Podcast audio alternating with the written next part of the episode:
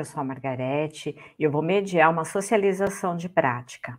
A primeira socialização de prática é da Dislaine Souza Sales, ela é diretora da EMEB Ondina Inês de Oliveira, ela é formada em Pedagogia e Arte e Educação, cursa mestrado em Educação, Arte e História da Cultura na Universidade Presbiteriana Mackenzie. A segunda apresentação é da Dislene Souza Ladeia, coordenadora pedagógica da EMEB José de Anchieta, ela é formada em Pedagogia e Psicologia, cursa mestrado em Educação, Arte e História da Cultura na Universidade Presbiteriana Mackenzie. A terceira socialização é da Aline Maria de Faria Borborema, ZAM, é Barborema. Coordenadora pedagógica da EMEB em Ondina Inês de Oliveira, formada em Pedagogia e mestre ou mestra em Educação pela Universidade 9 de Julho, a Uninove. A primeira apresentação vai falar sobre desenvolvendo o olhar sensível para o desenho das crianças na pré-escola. É um trabalho da Gislaine e da Gislaine como coautora. Bem-vindas, boa socialização. Estamos aqui ansiosas para ouvi-las.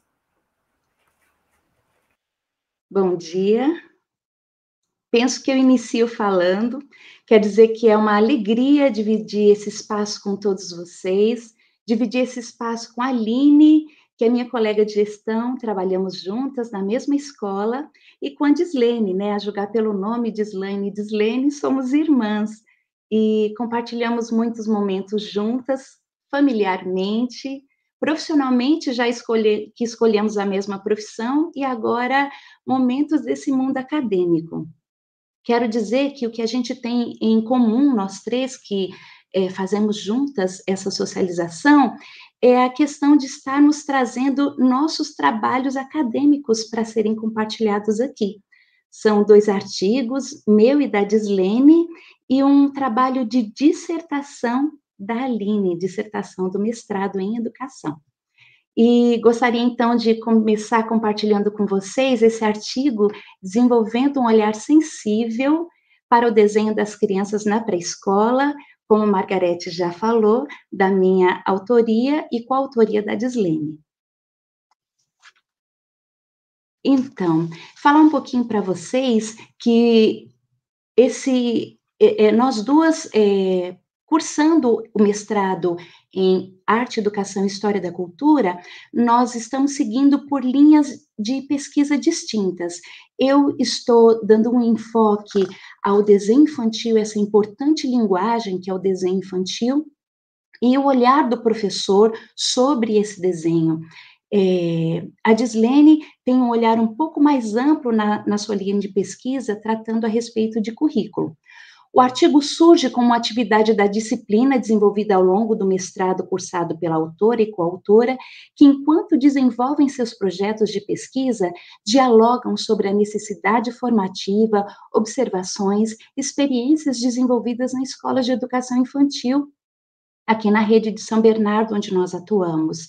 E esses diálogos, essas conversas geram muitas ideias, e nesse caso gerou esse artigo, que vem falar a respeito do desenho na educação infantil e, mais especificamente, sobre a sensibilização do nosso olhar enquanto profissionais de educação para essa produção das crianças. Então, só para a gente se situar um pouquinho, falar a respeito do desenho nesse contexto da educação infantil. A gente sabe que tão logo a criança consegue sustentar o seu tronco, ela amplia as possibilidades de exploração, porque ela tem ali livre os braços, as mãos, para ampliarem essa exploração, tanto por meio de movimentos quanto por meio dos materiais. A criança, desde muito cedo, desenvolverá o grafismo, ora pelo prazer do movimento realizado e mais tarde pelo encanto de observar as marcas deixadas sobre as superfícies. Na faixa etária dos estudantes atendidos na pré-escola, isso é aproximadamente dos 3 aos 5 anos, essa atividade será tão intensa e tão vigorosa que o desenho constituirá uma das principais linguagens observadas nas instituições de educação infantil. tanto que essa vai ser uma proposta sugerida constantemente pelo professor, que ora vai querer dele é, um registro, uma decoração, a identificação, algo que revele o que a criança já conhece mas também esse desenho, ele é realizado espontaneamente pela criança, que quando ela encontra algum material riscante e alguma superfície, é natural que ela procure deixar sua marca. Isso acontece quando a gente verifica os riscos nas paredes, os riscos nas mãos, em, em superfícies que não são normalmente sugeridas nem autorizadas pelos adultos que acompanham. E o que a gente quer trazer para nós agora, para nossa reflexão nesse momento, é qual é a resposta do professor à produção dessa criança. Normalmente, quando uma criança traz até você um desenho, até nós um desenho, nós vamos falar: hum, que bonito. Em outro momento que ela trouxer esse desenho, a gente vai continuar falando: hum, que bonito. E a gente faz isso como uma forma de incentivar o desenho, mas não demora muito para isso cair num elogio vazio, que a criança vai perceber isso. Há momentos também que a nossa resposta para a produção da criança, principalmente quando ela é feita muito rapidamente, é essa: termine o seu desenho. E às vezes a gente até vai sugerir a forma como ela deve terminar um desenho. Ah, faz uma base, faz um chão, faz um sol, é, capricha, coloca mais coisas aí. E também tem uma outra resposta que às vezes o professor dá à criança. Espera, eu vou te ensinar a desenhar. E é nesse momento que ele vai mostrar como se desenha uma casinha usando um triângulo, um quadrado, ou um pato a partir do número 2, ou um cachorrinho a partir de uma história, uma árvore bem convencional.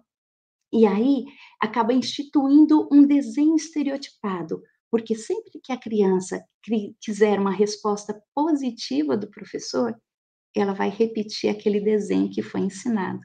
Essas são as respostas que a gente dá às crianças. E aí, ao lado, a gente vai encontrar algumas, é, alguns comentários que a gente estabelece ali com os nossos pares. Às vezes a gente vai dizer dessa criança: hum, fulano sabe desenhar. Ou não sabe desenhar. Normalmente, quando a gente fala ele sabe desenhar, a gente está se remetendo ao desenho, ao saber desenhar bem, como se fosse um dom ou um talento, que não diz respeito do percurso da criança, do conhecimento que ela construiu. É apenas um talento, algo inato. A gente também pode dizer para o nosso parceiro: essa criança ainda não figura porque o que a gente anseia muito é pelo desenho figurado, onde ela coloque, seja capaz de representar objetos, pessoas, ambientes do mundo real. Também a gente diz, essa criança está na fase da garatuja, ou na fase esquemática, ou realista, ou alguma classificação que algum autor, que algum estudioso já tenha dado ao desenho. E quando isso acontece, a gente corre o risco de resumir toda a produção de uma criança em uma simples palavra, garatuja. E a Madalena Freire, em, em, um livro onde ela vai tratar com outros autores a respeito de instrumentos metodológicos, traz uma frase tão especial. É, na ocasião, ela não se remetia ao desenho, mas cabe perfeitamente aqui. Não fomos educados para olhar pensando o mundo, a realidade, nós mesmos. Nosso olhar cristalizado nos estereótipos produziu em nós paralisia, fatalismo, cegueira. Para romper esse modelo autoritário, a observação é a ferramenta básica neste aprendizado da construção do olhar sensível e pensante.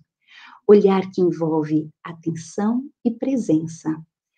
Atenção e presença é, são uma, umas das principais atitudes para tornar mais sensível o nosso olhar.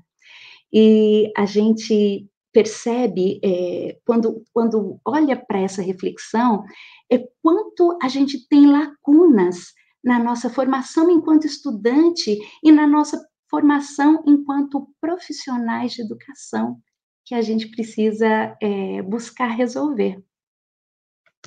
Então, a gente traz para esse para esse artigo e para essa exposição aqui, três atitudes, três procedimentos que podem nos ajudar a sensibilizar o olhar. Importante dizer que aqui a gente não pretende esgotar as possibilidades, até porque haveria muito mais para falar, mas diante desse tempo curtinho de exposição e da, e da e, e do que compreende um artigo, a gente traz aqui três possibilidades muito possíveis dentro da, da, nossa, da nossa realidade em sala de aula e com os nossos pequenos.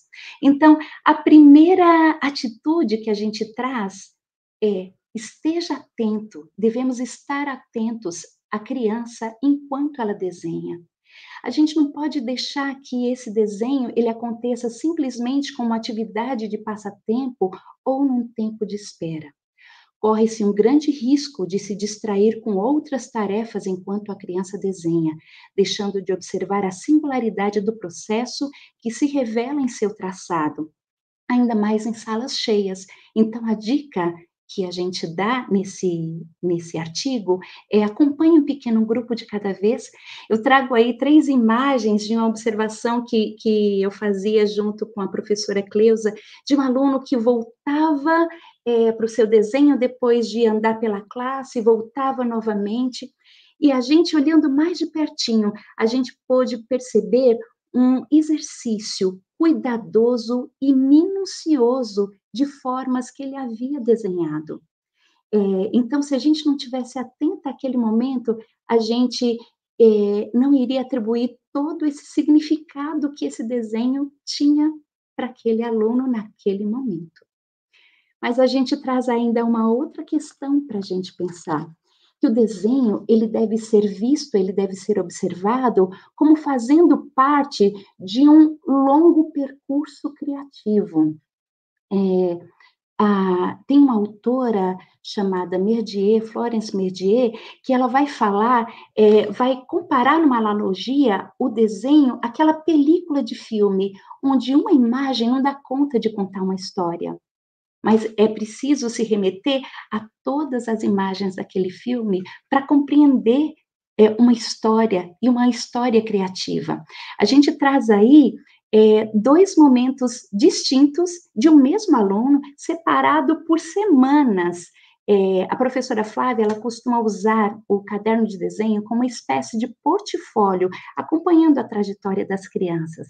E aí a gente vê no desenho de baixo é, um desenho onde tem uma figura humana, onde há uma linha de base, onde há uma moldura. E no desenho acima, ele já usa outros elementos para contar uma história a respeito do seu herói preferido.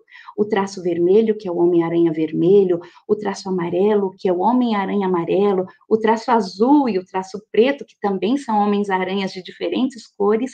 E isso aí embaixo, esse emaranhado que poderia ser é, confundido com uma garatuja, ele diz que é a teia do Homem-Aranha. E alguns, alguns riscos em verdes, em, em verde que ele vai dizer que é o nome do Homem-Aranha. Então, as produções que precedem o desenho atual darão muitas indicações sobre as investigações, as experiências e as aprendizagens que estão sendo construídas pelas crianças. E, por último, não esgotando o nosso assunto, é, a gente quer dar dica de que se considere o desenho mas também o sujeito que desenha. Muitas vezes a gente conversa com outros sobre o desenho da criança e deixa de conversar com a criança sobre o seu desenho. É, uma conversa com a criança enquanto ela desenha ou imediatamente após atribui importância ao momento e fornece informações reveladoras sobre o desenho e sobre o seu autor. A Rosa Alverberg, ela vai falar de um jeito é, estranho que os, que os adultos têm de se aproximar das crianças, sempre perguntando o que elas desenharam. Houve uma época em que a gente nomeava cada elemento que aparecia é, no desenho da criança. Mas o que a Rosa é, Alverberg vai trazer para a gente é quando você tiver que iniciar uma conversa com a criança, inicie perguntando o que ela gostaria de te contar sobre aquele desenho. Ou simplesmente se aproxime da criança. É muito normal que ela converse com você a respeito daquilo que ela está está realizando. E foi o que aconteceu nesse dia em que eu acompanhava a professora Ingrid numa proposta de desenho com as crianças, e ao sentar do lado de uma aluna, a gente ela revelou uma conversa linda a respeito da sua história e da sua produção, que se nós tivéssemos mais tempo, nós iríamos explorar. Uma conversa linda que mais parecia uma poesia. É, enfim, como nós não damos conta de, de, conversar a respeito de todas essas questões, eu trago algumas indicações de leitura para vocês.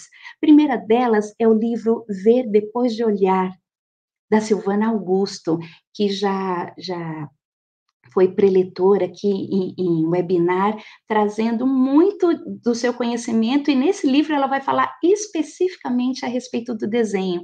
Edith Derdick, o livro também é, consta na nossa, nessa livraria é, virtual que existe aqui na Semana de Educação, é, Didática do Ensino da Arte é um livro precioso e uma das autoras, a Miriam Celeste, que também é minha professora, vai estar participando aqui da Semana de Educação amanhã. E, por último, a Constituição Social do Desenho, falando do desenho com a ajuda de Vygotsky, que foi um livro que eu descobri há pouco tempo, da Silvia Maria Sintra, é, que é muito precioso. E eu não podia encerrar aqui sem agradecer a parceria constante da Dislene, da Aline, da Helenice, que nos acompanha da escola, e de cada educador que dividiu comigo o espaço precioso da sala de aula. Muito obrigada. Muito obrigada, Dislaine. Quanta sensibilidade, né? Sensibilizou o nosso olhar e o nosso ouvir. Desenho é fruição. Esse foi um comentário feito pela Kelly, uma colega no chat. E foi uma fruição ouvi-la. Muito obrigada. A gente vai dar continuidade com a segunda apresentação com a Dislene. Né? Ela vai falar sobre educação infantil e currículo, recuperando o percurso para seguir com a própria história. A Dislene é a autora e a Dislene, que fez a sua apresentação, é coautora. Nós vamos ouvi-la. Dislene, bem-vinda, obrigada. Bom, bom dia, é um prazer estar aqui com todos vocês. E eu começo contando um pouquinho sobre o título do trabalho, desse artigo que está sendo realizado é educação infantil e currículo. E a gente trata sobre o percurso que as instituições que atendem crianças de 0 a 5 anos é, vêm percorrendo no sentido da construção da identidade da educação infantil e da qualificação do atendimento às crianças nas creches e pré-escolas. Para essa reflexão, é, ela tem muito a ver com a minha área de estudo no mestrado, que é História e Currículo, e é um assunto muito rico, ainda mais no momento em que a gente fala de BNCC, dos desafios é, de trazer o currículo proposto pela BNCC para dentro das escolas. É, vocês devem imaginar que compartilhando a mesma rede de ensino e também o curso de mestrado, é comum que as nossas discussões e reflexões tomem lugar, inclusive, nas mesas de refeição. Então, é, eu e Dislane temos conversado muito sobre as nossas reflexões e, por isso, a autoria e coautoria desse artigo. Além disso, eu conto também com a ajuda da equipe escolar do José de Anchieta para alimentar minhas reflexões, né? Nas leituras dos registros produzidos pelas professoras, nas conversas entre a equipe de gestão, tudo isso acaba ajudando muito e contribuindo muito para esse processo que eu tenho vivido. É, o objetivo, esse artigo, na verdade, ele é escrito para a finalização de uma disciplina do mestrado, e o objetivo dele é localizar a BNCC no processo de construção de identidade da educação infantil, enquanto etapa de ensino da educação básica, e apresentar é, a proposta de organização curricular por campos de experiência que é que está presente na BNCC. Então, a gente começa é, com a questão da homologação, que a BNCC para o ensino fundamental e para a educação infantil, ela é homologada no dia 20 de dezembro de 2017. E quando a gente vê essa palavra homologação, a gente vai buscar o significado disso lá no dicionário. E é aprovar, confirmar por autoridade judicial ou administrativa, reconhecer oficialmente e reconhecer como legítimo. Então esse documento ele é reconhecido e ele passa a ser um desafio para as secretarias estaduais, para as secretarias municipais e para a instituição de educação infantil. No, na resolução do dia 22 de dezembro de 2017 do Conselho Nacional de Educação, eles colocam algo muito interessante no 15º artigo que diz assim: as instituições ou redes de ensino podem de imediato aliar seus currículos e propostas pedagógicas à BNCC. Só que a gente sabe que isso exige muita discussão, não é algo que se faça de imediato. E compreendendo um pouquinho disso, eles dizem no parágrafo único que essa adequação dos currículos ela deve ser efetivada preferencialmente em 2019 ou até o comecinho de 2020. Só que a gente tem no começo de 2020 a uma pandemia se instalando.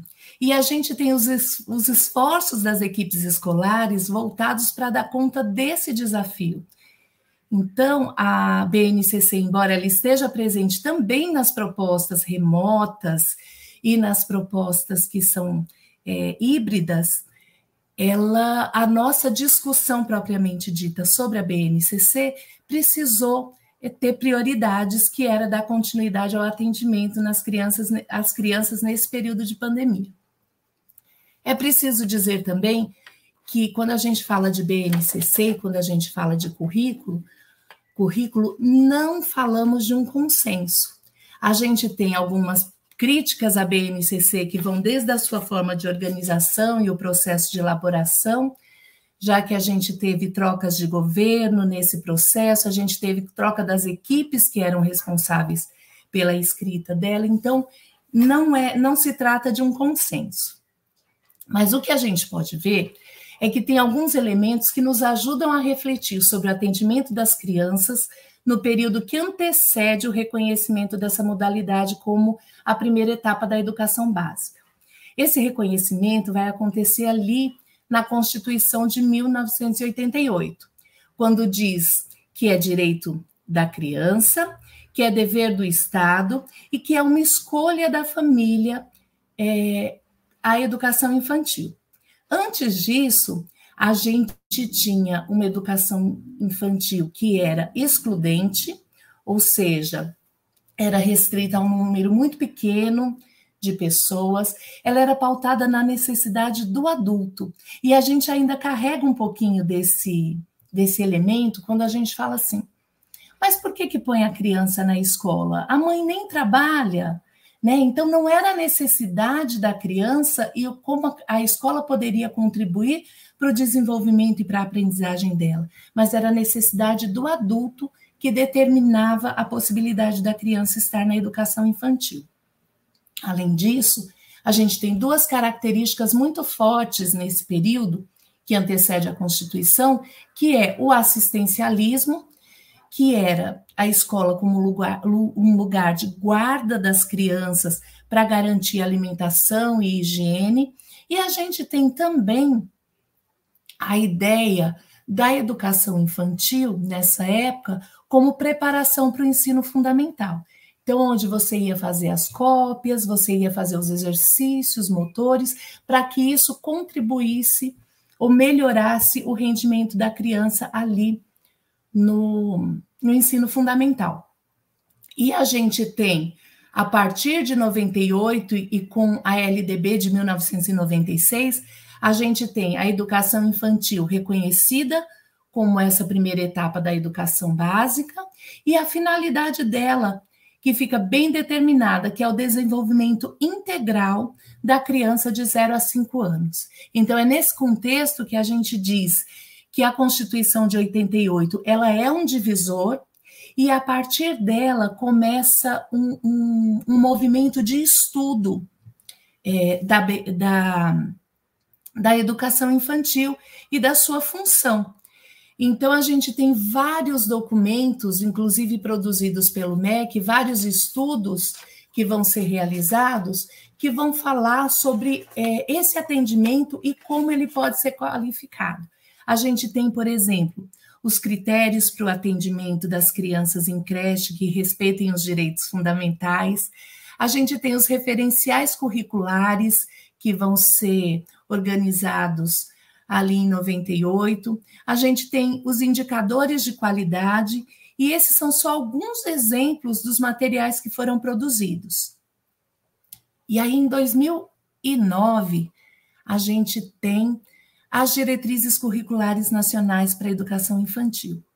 Essas diretrizes trazem questões muito interessantes, porque elas vão abordar questões que mais tarde vão estar presentes na base curricular, na base nacional comum curricular, como, por exemplo, a questão do currículo para a educação infantil ela é apresentada ali nas diretrizes curriculares, mas não tem uma definição exata do arranjo. Vocês vão ver um pouquinho mais para frente, é, no slide, que ali nas diretrizes está dizendo que a organização do currículo é, da educação infantil ele pode se estruturar em eixos, em centros, em campos ou módulos de experiência. Então, ele vai deixar aberto isso para que seja feito em que seja uma escolha da instituição de educação infantil e que devem se articular, é lógico, em torno dos princípios e concepções e os objetivos propostos nessa diretriz. Quanto a isso, quanto ao currículo especificamente na educação infantil, Paulo Fock traz para a gente a ideia de que a discussão ela é muito polarizada, porque a gente tem, de um lado, as pessoas que vão defender que a livre exploração é o suficiente para a criança aprender nessa fase da vida dela, e a gente tem um outro grupo que vai dizer que a criança ela precisa estar na educação infantil e ali ela precisa ser preparada para o ensino fundamental ou até é o espaço para antecipação dos conteúdos que são reconhecidos como do ensino fundamental. E aí, para quem esteve na, na palestra da Rosângela Viliágua, justamente isso que a gente discutiu ali. Pode passar o slide, por favor. Segundo Sales e Farias, que é uma obra de 2012, as instituições de educação infantil organizam seus currículos de maneira bem diversas. E aí a ideia é essa mesmo.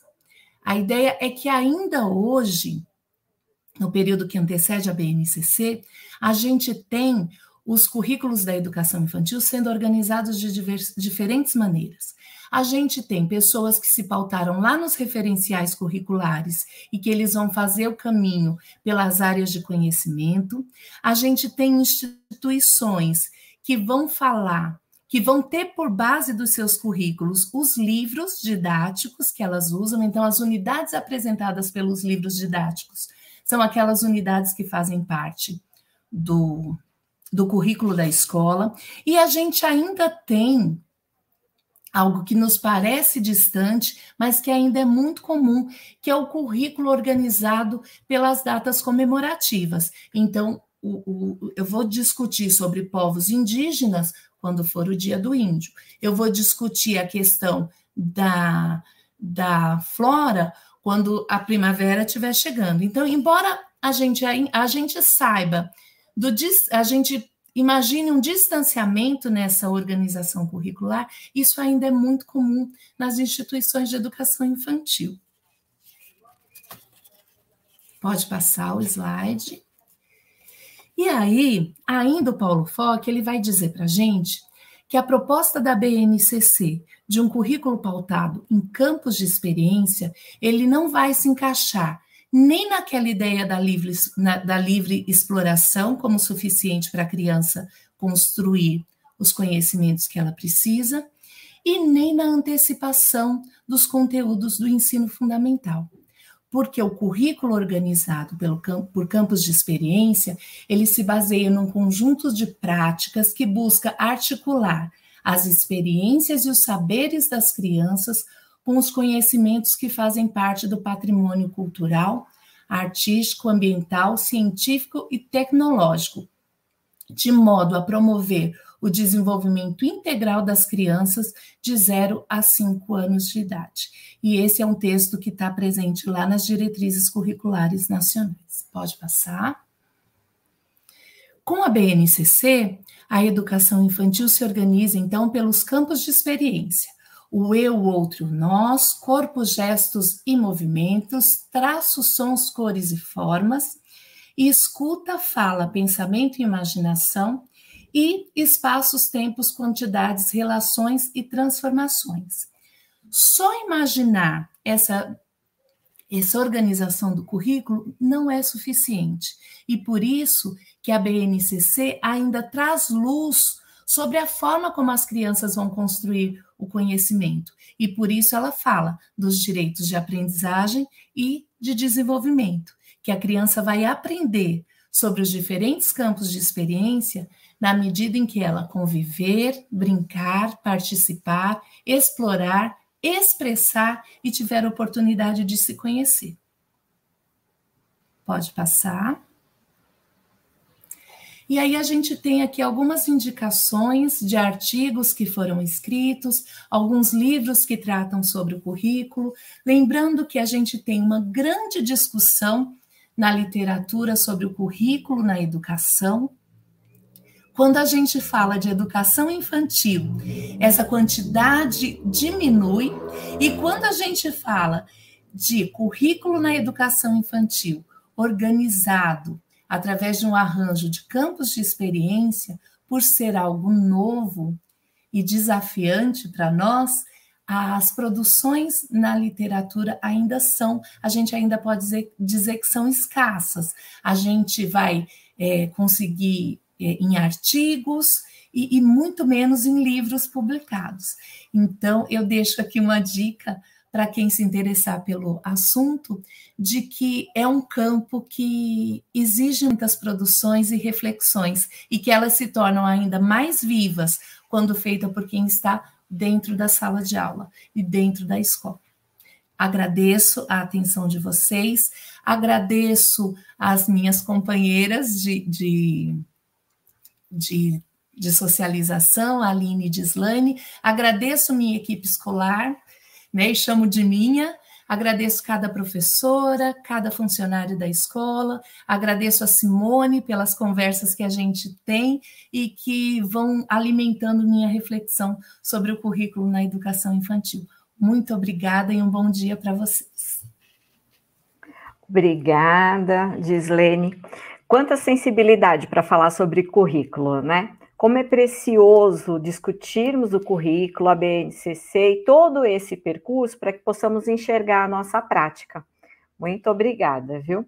Gostaria de aproveitar e me desculpar com os nossos colegas que estão nos ouvindo, que eu esqueci de falar no começo que a gente combinou que faríamos as três apresentações e as perguntas ao final.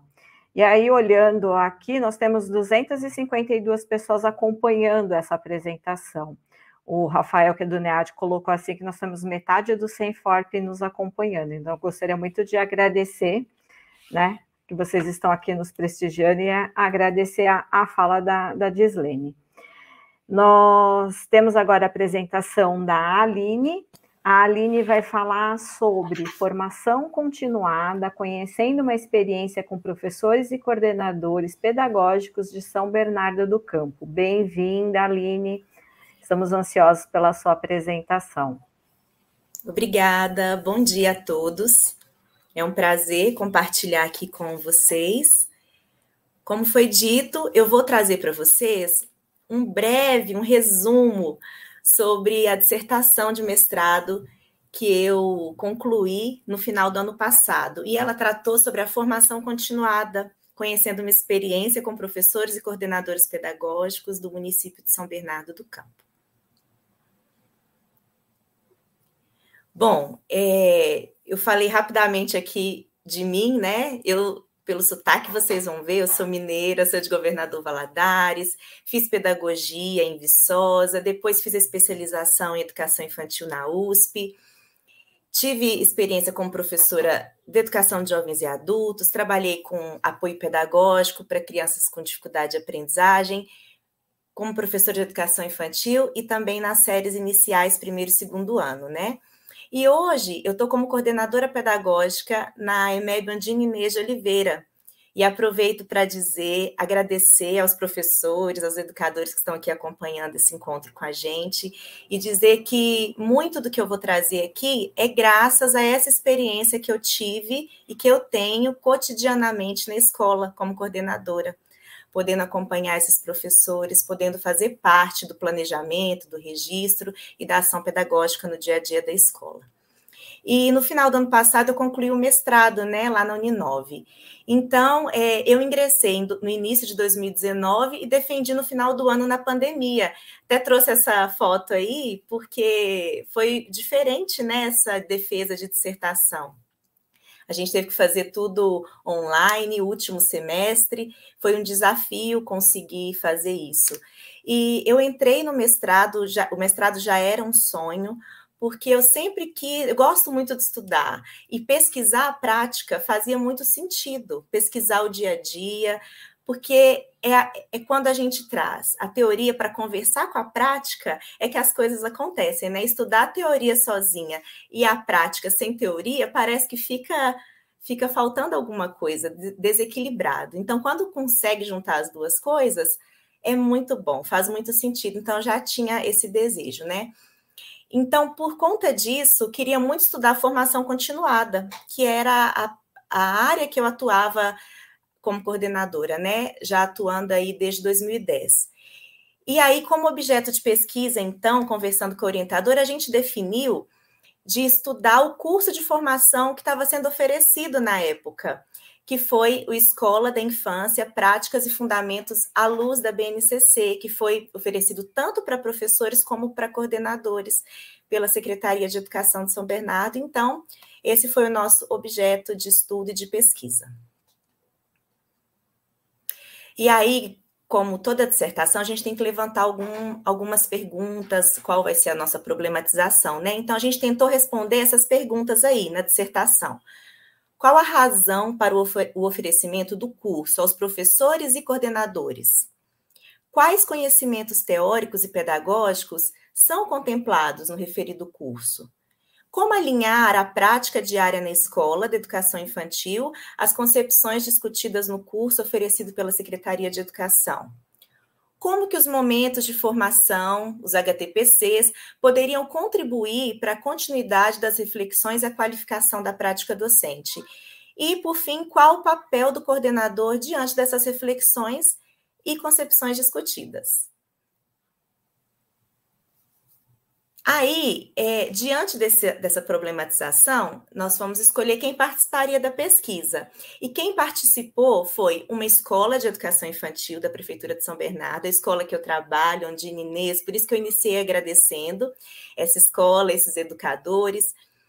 É, foram, foram ouvidos também, né, através de questionários, 16 professores, também dessa escola que ofereceram dados para caracterização do grupo que participou dessa formação. Desses 16 professores, quatro professores participaram na fase do aprofundamento dos estudos, com relação ao conteúdo mesmo desse curso, dessa formação. E duas orientadoras pedagógicas que contribuíram com a configuração do curso em si, o curso, como acho que todos sabem, ele foi elaborado pelas orientadoras pedagógicas, então era necessário, importante ouvi-las. Nós é, ouvimos duas delas. É, quais os materiais que nós usamos para essa pesquisa, né? Qual, o que, que foi consultado, principalmente? É, nós trouxemos aí para conversar os documentos curriculares da rede de São Bernardo. Então, todos aqueles currículos lá, o pretinho, o branquinho, o verdinho, o amarelinho, é, eles foram trazidos e eu pude é, ler e ir atrás de várias dissertações de profissionais aqui de São Bernardo que trataram desse, desse tema do currículo da rede, que me ajudaram muito também na construção e no resgate da, dessa história curricular aqui da cidade para minha dissertação também. Outro material que foi consultado também na sua integralidade foi o curso oferecido pela secretaria, né? O, o AVAMEC, Escola da Infância, Práticas e Fundamentos à luz da BNCC.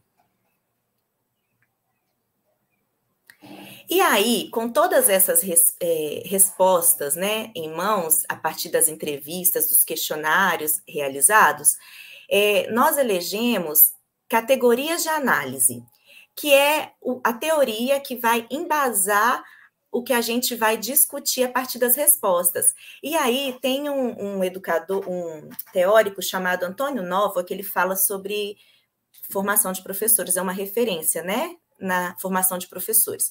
E ele traz o triângulo do conhecimento, como uma metáfora para dizer que esses três saberes precisam ser considerados na formação de professores, na formação continuada de professores, que é o saber da experiência, o saber das disciplinas e o saber da pedagogia.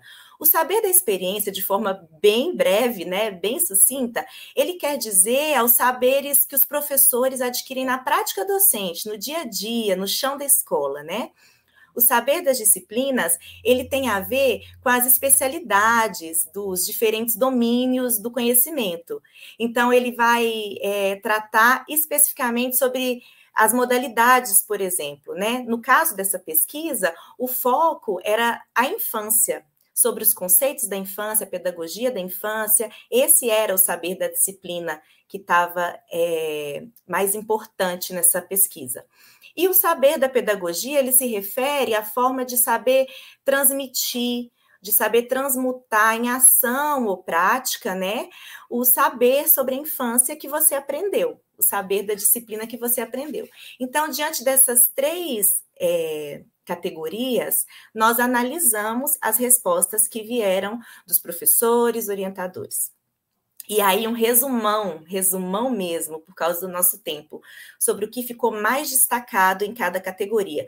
Com relação à categoria da experiência, né, que é aquela que os professores adquirem na prática, o que que as respostas trouxeram a partir do curso feito? O que que os professores falaram?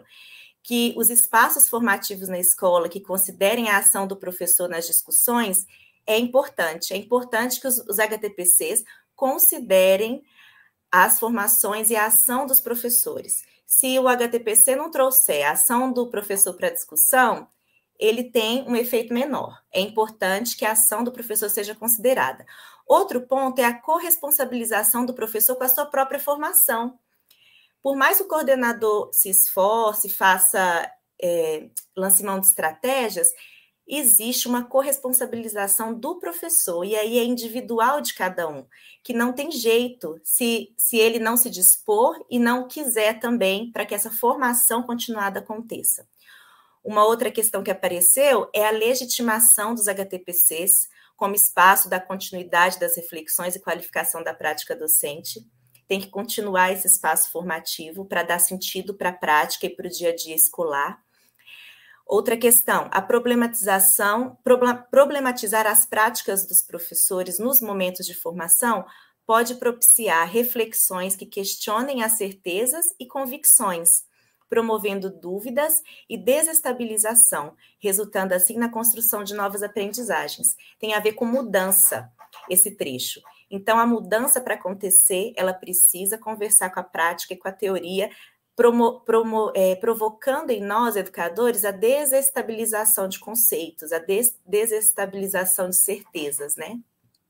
E, por fim, o papel do coordenador pedagógico. Volta um pouquinho, por favor o papel do coordenador pedagógico no processo de aprofundamento e consolidação dos conteúdos discutidos no curso formativo oferecido pela SE. A continuidade desse conteúdo, dessa formação que precisava acontecer nos HTPCs e precisa acontecer. Precisa ter aquelas idas e vindas. Com relação a, ao saber da pode passar o saber das disciplinas, né? Que foi a segunda categoria analisada. O que os os, as respostas trouxeram é que para elaboração do curso, aí principalmente dito pelas orientadoras pedagógicas, percebeu-se a preocupação que o grupo de OPs teve em buscar documentos e autores que tratassem especificamente do trabalho na educação infantil. Foi um esforço grande realizado pelas orientadoras, porque o material ficou muito rico e trouxe muitos conteúdos atuais e importantes para a discussão da infância. Isso foi dito por elas também pelos professores, reconhecido pelos professores entrevistados. Oportunidade de trabalhar os fundamentos da infância com quem está diretamente com as crianças, os professores e coordenadores pedagógicos que acompanham e orientam o trabalho desenvolvido na escola. E mais uma vez, os momentos de formação dentro da escola, em que as particularidades da infância são discutidas e construídas coletivamente, são necessários para que, de fato, os profissionais da educação infantil consigam atender integralmente às especificidades da criança pequena, ampliando o saber da disciplina. E o, o, a última categoria, que foi o saber da pedagogia, os destaques foram, né? Os professores, eles trouxeram a questão da responsabilidade individual que tem em transpor a teoria para a prática, também apontado lá na primeira, no primeiro saber, da experiência, aqui novamente ele apareceu, e os professores revelam a importância do curso e a necessidade da continuidade formativa e acompanhamento do CP para que a mudança aconteça. Foi muito conteúdo bom, mas é, nós precisamos continuar com as discussões, fazendo aterrizar aqui na prática para que a mudança aconteça na escola no dia a dia, né? E, por fim, considerar a dimensão pessoal da mudança é necessário nesse processo, de forma a compreender como as crenças e valores de cada professor são impactadas diante da mudança pretendida. Aqui é uma conversa, é uma disputa entre o pessoal e o profissional, trabalhando aí para que a, a nossa prática seja qualificada. Por considerações finais dessa dissertação, é, até coloquei aí como conclusões provisórias, né? Porque a gente entende que as coisas mudam muito. Então, como conclusões provisórias da pesquisa, é, a gente pôde identificar muitos pontos positivos no curso de formação continuada oferecido aos professores e coordenadores pedagógicos de educação infantil pela Secretaria de Educação. E a partir da análise, a gente é, trouxe um outro material para conversar, que foi é, um relatório da Fundação Carlos Chagas, elaborado em 2017, que ele traz na, no seu conteúdo cinco características de formações exitosas. E ao ler esse material, a gente percebeu que o curso, esse curso da infância do Avamec, ele contempla, em certa medida, as cinco características de formações exitosas. E quais seriam elas, né? Foco no conhecimento pedagógico do conteúdo, métodos ativos de aprendizagem, participação coletiva, duração prolongada e coerência no conteúdo. Dá pra, daria para a gente conversar sobre cada uma dessas dessas características, mas por conta do nosso tempo, eu convido vocês a lerem a dissertação, porque lá a gente é, coloca com mais detalhes sobre como esse, esse curso contempla essas características. E, ao finalizar as considerações, entende-se que essas características poderão servir de base para a elaboração de outras propostas formativas a nível de rede. Tendo a experiência do curso formativo apresentado e discutido nessa dissertação, como uma possibilidade de formação continuada que teve bons resultados. Considera-se, por fim, que um aprofundamento desses estudos, a partir das experiências compartilhadas nas aulas do segundo ano do curso de 2020, poderão trazer outros elementos de discussão e pesquisa diante da continuidade ou não dos conteúdos aprendidos reverberados na prática do professor. Em poucas palavras, o que, isso quer dizer? Que a gente vai poder ver mais para frente se realmente esse conteúdo chegou na prática lá na escola, lá no chão da escola, lá na sala de aula, no dia a dia. A gente vai conseguir ver isso se a gente fizer uma nova pesquisa agora, pensando nesse aprofundamento e nessa aterrissagem da teoria para a prática. Gente, é isso. Olha, consegui em 15 minutos, como combinado. Eu agradeço a todos que ouviram. Mais uma vez, agradeço aos professores da escola que eu trabalho. Agradeço a Diz, minha diretora, a Helenice, que está lá na escola, dando todo o suporte para que a gente estivesse aqui hoje. Agradeço também a Dislene, minha parceira de coordenação também. Um abraço. Nós é que agradecemos, viu, Aline? Foi muito interessante ouvir um estudo sobre a formação que foi oferecida pela rede, né? É, os elogios foram inúmeros, né? Ficou um gostinho de quero mais, né? É, as pessoas comentando, agradecendo a partilha, e isso aconteceu nas três apresentações. Mas na, na, na, sua fala, como tem essa proximidade né, com o curso que foi realizado pela rede, isso ficou bem evidente. Né? As pessoas gostaram de ouvir que tem um estudo sobre a, a formação que foi oferecida, ficaram interessadas, querendo saber mais, agradecendo por você ter realizado essa pesquisa. Foi muito bom ouvi-la, viu? Muito obrigada. Eu gostaria de convidar as nossas três apresentadoras, a Dislene, a Dislaine. Olha, para dizer assim, das perguntas, nós tivemos muito mais elogios do que perguntas, né? As perguntas eu tentei é, organizar aqui no, de modo que vocês pudessem é, compartilhar e responder um, uma única pergunta, porque as perguntas elas foram assim, tentando é, resgatar. Então, na apresentação da Dislane, né? A pergunta era assim: olha, esse olhar sensível do professor, ele se ampliou para as outras práticas? Como que isso aconteceu? É, você vivenciou alguma coisa interessante na escola? Na apresentação da Dislene, apesar de falar do currículo, também a pergunta era assim: é, já conseguiu chegar esse olhar do currículo e da BNCC na escola? É, já tem uma discussão? Como é que está a discussão? Para a Aline, a pergunta é, era assim: e como que aconteceu isso no HTPC, lá na escola? Vocês conseguiram discutir? O que vocês discutiam a, a partir da formação é que foi te ajudando a fazer a pesquisa? quer dizer, são perguntas que acabam se aproximando, né? As pessoas gostaram muito de ouvir o que vocês é, falaram e gostariam de saber um pouco mais de bastidores. Então, acho que é uma pergunta que Dá para cada uma responder um pouquinho a partir do seu estudo e da sua pesquisa como é que foi, só para continuar esse gostinho de quero mais.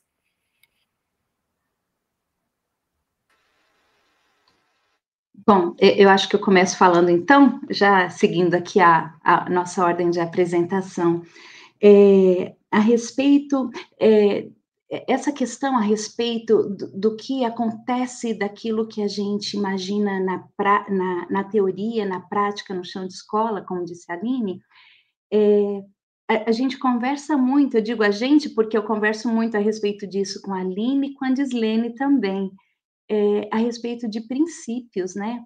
Quando a gente traz essa questão, por exemplo, na minha fala, quando a gente traz essa questão do olhar sensível, do olhar pensante, ele conversa com tudo, todas as experiências que são realizadas na escola, né? Diz respeito da, do papel e da postura do professor, de nós profissionais de gestão, dos outros funcionários que estão na escola, um olhar mais sensível a tudo aquilo que a criança faz e realiza na escola, do olhar sensível àquilo que os nossos parceiros realizam na escola, isso gera reflexão, isso gera mudança, e mais só lembrar que, como bem disse a Dislene, nós estamos em construção, e o importante é a gente caminhar na reflexão e na construção de práticas cada vez mais significativas e que vão qualificar o atendimento na educação infantil aqui na nossa rede. É isso. Obrigada. A Gislene pode contribuir um pouquinho? Quando a gente fala de construção de um currículo, né, em um currículo é, baseado por campos de experiência, é, a gente fala de um processo que a gente aponta 1988, com a Constituição, mas ele vem desde antes, né, essa necessidade de qualificar e de, de qualificar as práticas e de construção é, da identidade das escolas e dos professores de educação infantil.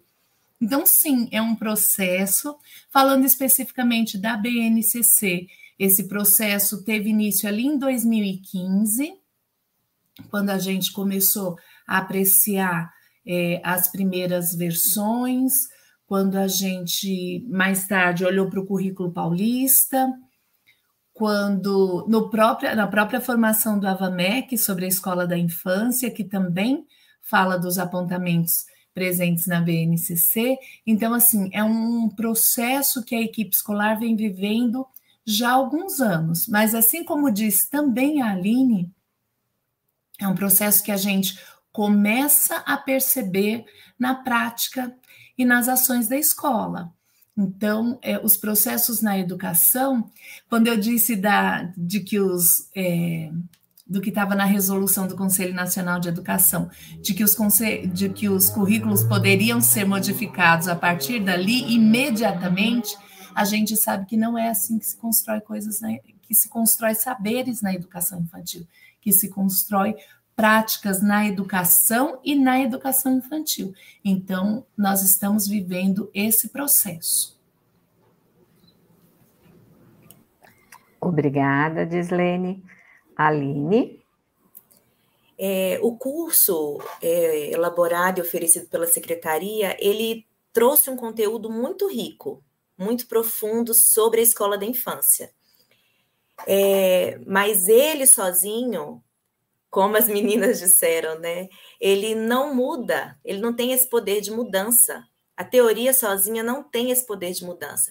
Então, sim, quando, quando a pergunta veio se, se nós demos continuidade a esses estudos, eu respondo que sim, e respondo que continuaremos dando, como a, nos dois últimos HTPCs que tivemos, que foi trazido novamente esse, algum conteúdo desse curso porque o conteúdo já foi elaborado, juntado, ele está de muito boa qualidade, mas ele precisa ser reverberado aqui na escola, nas escolas, a partir da prática de cada escola, a partir da realidade, do processo que cada escola e que cada educador está.